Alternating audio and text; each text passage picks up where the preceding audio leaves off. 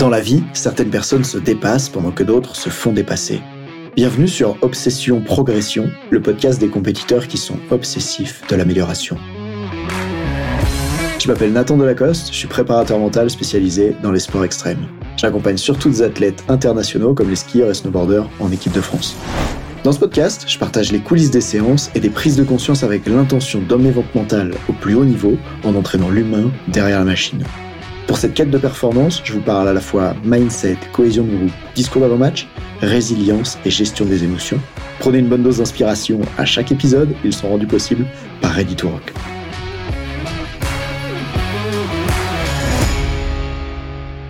Pour qui tu te prends à croire que ça suffit? Pour qui tu te prends à croire que tu peux encore adopter ce type de comportement et obtenir les résultats que tu veux. Dans cet épisode de podcast, je voudrais te parler d'une séance que j'ai eue hier avec un skieur en équipe de France de ski alpin et on avait la conversation suivante.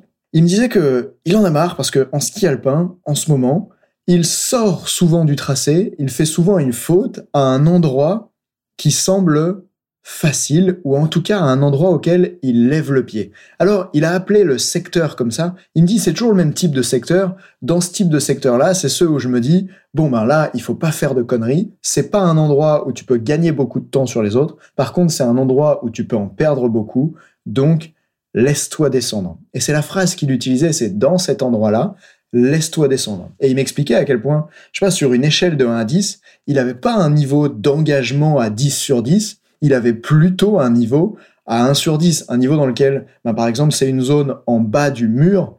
Donc le mur, c'est très raide en ski alpin, c'est là que tu peux prendre de la vitesse, etc. Et d'un coup, il y a un raccord de pente en bas, et c'est là où il faut pas se planter, sinon tu perds toute la vitesse que tu as accumulée dans le mur précédent. Et donc, à cet endroit-là, au moment du raccord de pente, lui, il se dit, n'attaque pas trop pour pas faire d'erreur, et laisse-toi glisser. Et en fait, il vient dans la séance à ce moment-là parce qu'il en a marre d'être sur des courses où il se retrouve à sortir alors que il aurait les capacités de faire mieux. Et il me dit, je remarque que dans les manches où j'envoie à fond, je vais pas plus vite d'un point de vue chrono parce que euh, bah, c'est moins propre, il y a des erreurs, etc. Par contre, je ne sors pas et j'arrive à rattraper des trucs de fou.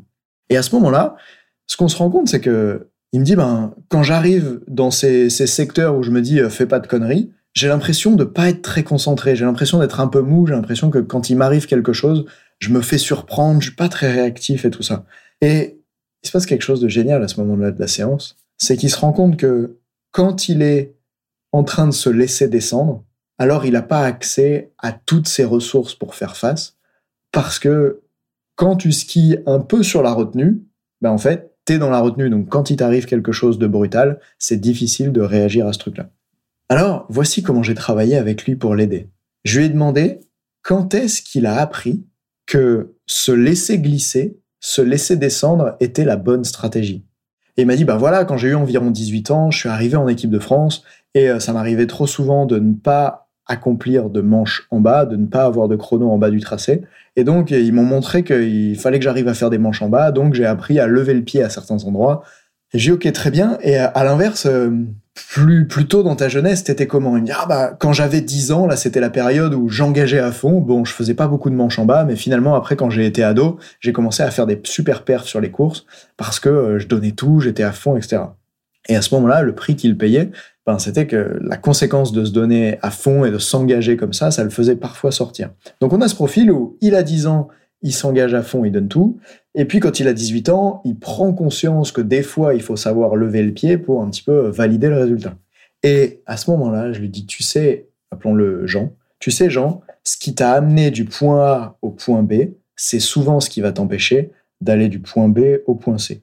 Là, il comprend pas tout de suite. Alors, je lui donne un exemple personnel. Je rappelle que quand j'ai eu mon entreprise, ben, ça m'a vraiment aidé d'avoir la croyance. Je veux plus jamais bosser avec des gens. Euh, ça me saoule de travailler en équipe. Vas-y, je lance ma boîte. Comme ça, je serai tout seul. Personne m'embête. À ce moment-là, cette croyance, elle est utile pour que je me lance. Et sans celle-ci, j'aurais pas osé faire face aux difficultés de l'entrepreneuriat, probablement.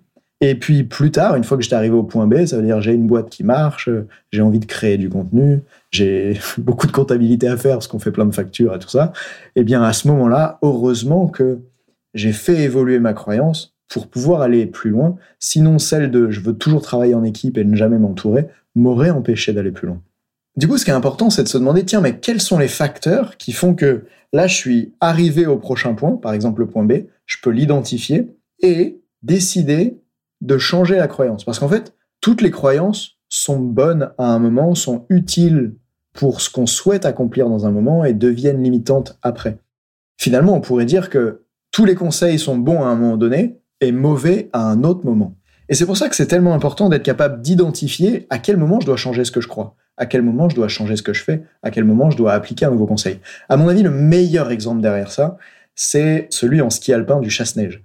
Quand tu commences le ski alpin, normalement, tu apprends le chasse-neige. En tout cas, il y a des écoles en Suisse, par exemple, qui n'enseignent pas ça parce qu'elles considèrent que plus tard, le chasse-neige va être limitant. Bah oui, parce que faire du chasse-neige sur une piste noire, ça marche pas. Donc, on doit apprendre à skier parallèle. Et donc, certaines écoles de ski en Suisse se sont dit, tiens, ben, au lieu de apprendre le chasse-neige aux élèves et de devoir déconstruire ça après pour qu'ils apprennent à faire du vrai ski et ski parallèle et qu'ils puissent skier des pentes raides, on va essayer immédiatement de ne pas leur enseigner le chasse-neige. Et c'est possible, sauf que ça rend l'apprentissage au début beaucoup plus difficile. Parce que le chasse-neige en ski, ça permet d'avoir un plus grand polygone de sustentation. Bref, ça permet d'avoir beaucoup plus d'équilibre et aussi de diriger à la fois la vitesse et la direction de façon plus facile.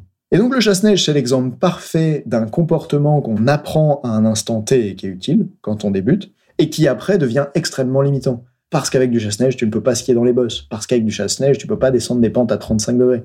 Ce n'est juste pas possible. Et donc, pour pouvoir évoluer, on a besoin de faire évoluer ce qu'on croit par rapport au chasse-neige et aussi comment on skie. Et bien là, dans le cas de cet athlète Jean, qu'est-ce qui change?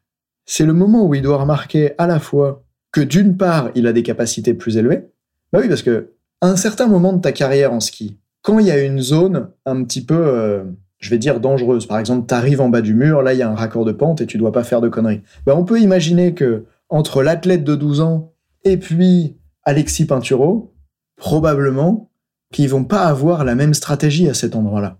Probablement que entre le meilleur du monde et l'athlète de 12 ans, quand ils arrivent dans la même zone, ils vont devoir adapter deux stratégies différentes. Parce qu'ils n'ont pas les mêmes ressources, ils n'ont pas à la fois le même niveau technique en ski, ils n'ont pas la même confiance dans ce qu'ils sont capables de faire. Et j'ajoute, et c'est pour ça que j'ai commencé l'épisode avec cette phrase, le même niveau ne suffira pas à atteindre ce qu'ils veulent.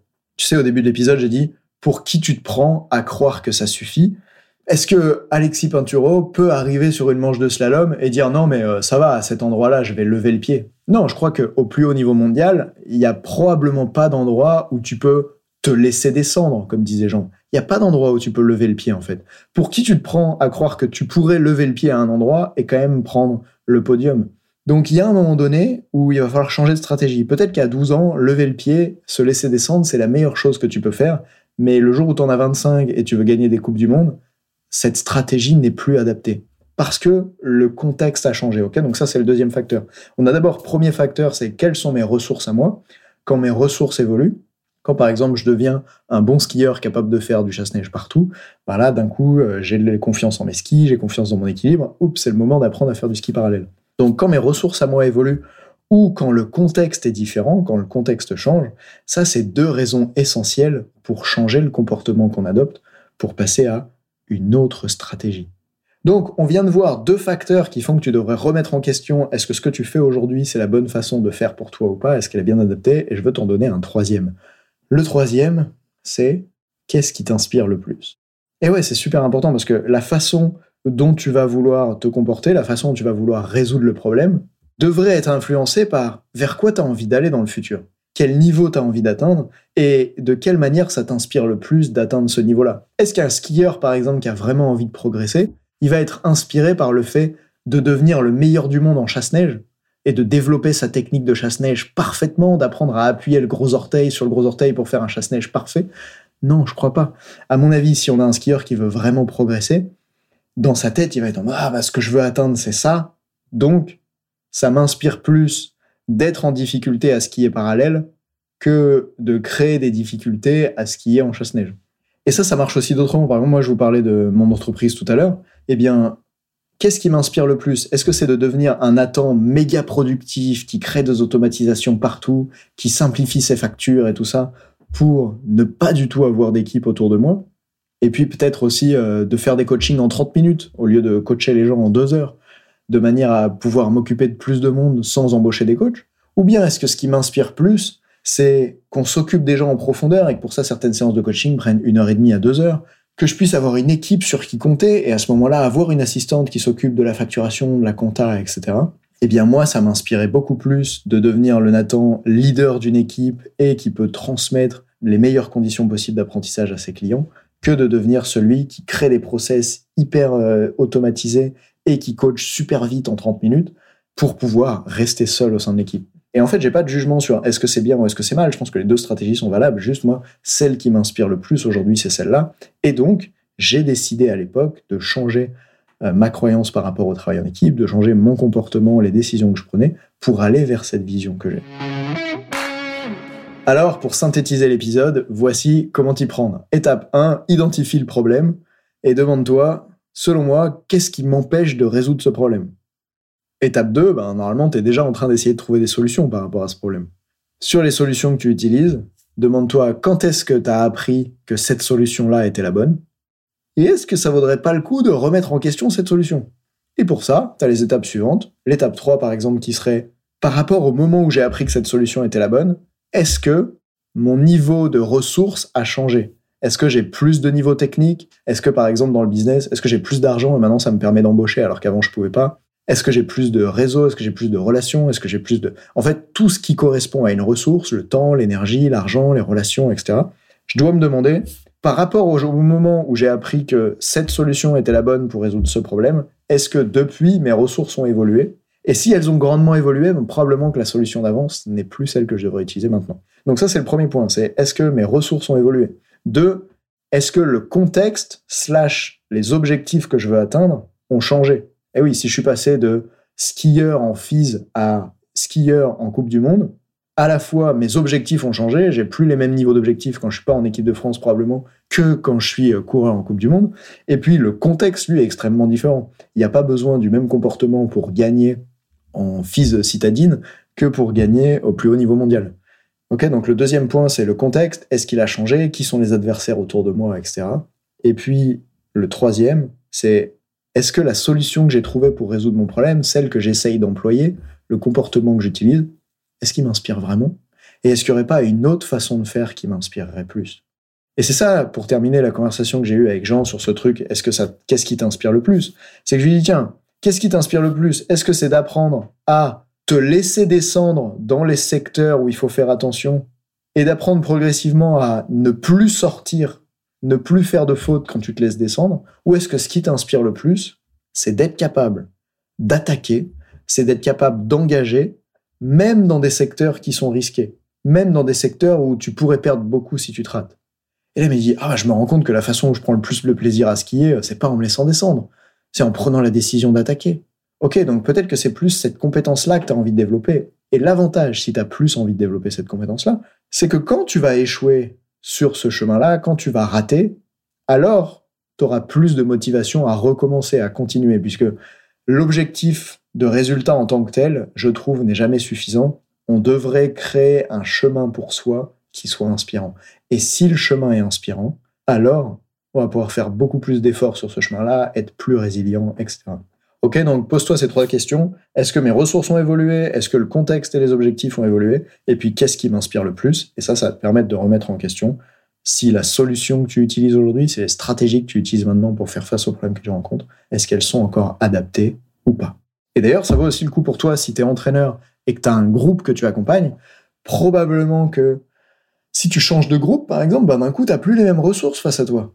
Si tu as un staff, tu n'as plus les mêmes ressources autour de toi si tes joueurs ont évolué de niveau, bah, par exemple avant t'entraîner des jeunes et d'un coup tu te retrouves en senior, t'as plus les mêmes ressources face à toi et le niveau de compétition non plus, le contexte n'est plus le même, eh bien ça devrait sûrement t'amener à changer comment tu résous le problème, faire un bon discours d'avant-match? Comment tu résous un problème de manque de motivation à l'entraînement? Bref, en fait, tous les problèmes qu'on rencontre devraient être, je pense, ou pourraient être regardés sous l'angle.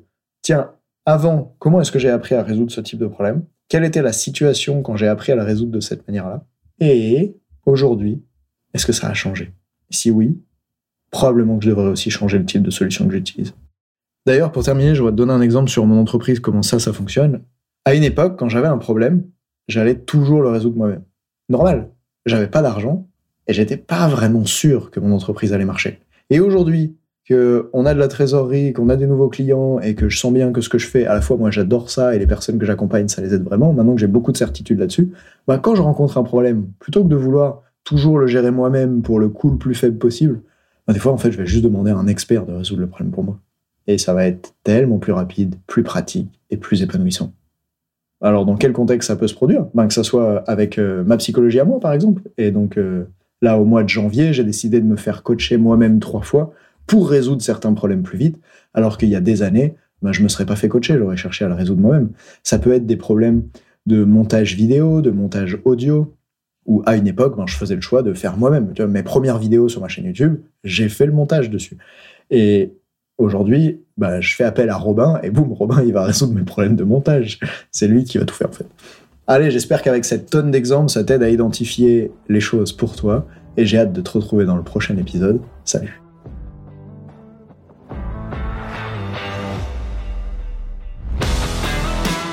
On dit souvent que le mental, c'est 70% de la performance à haut niveau. Pourtant, rares sont ceux qui l'entraînent au moins de 10% du temps. En écoutant jusqu'ici, t'as donné à la dimension mentale un peu plus de la place qu'elle mérite chaque semaine. Bien joué. Ma mission audacieuse, c'est d'aider le monde du sport à se transformer en profondeur et je veux faire en sorte que plus aucun coach ne passe à côté de la psychologie de ses athlètes. C'est pour accomplir ça que je crée une tonne de vidéos sur YouTube et des épisodes comme celui que tu viens d'écouter. Alors, je vais pas te demander d'inscrire de force tes amis au podcast et en même temps, si tu peux en parler à quelqu'un qui va l'adorer, quelqu'un à qui ça serait utile, ta recommandation, elle signifie beaucoup pour moi. Si chaque auditeur en parle juste à deux autres, l'année prochaine, on sera des milliers de fois plus nombreux avec l'obsession progression. Salut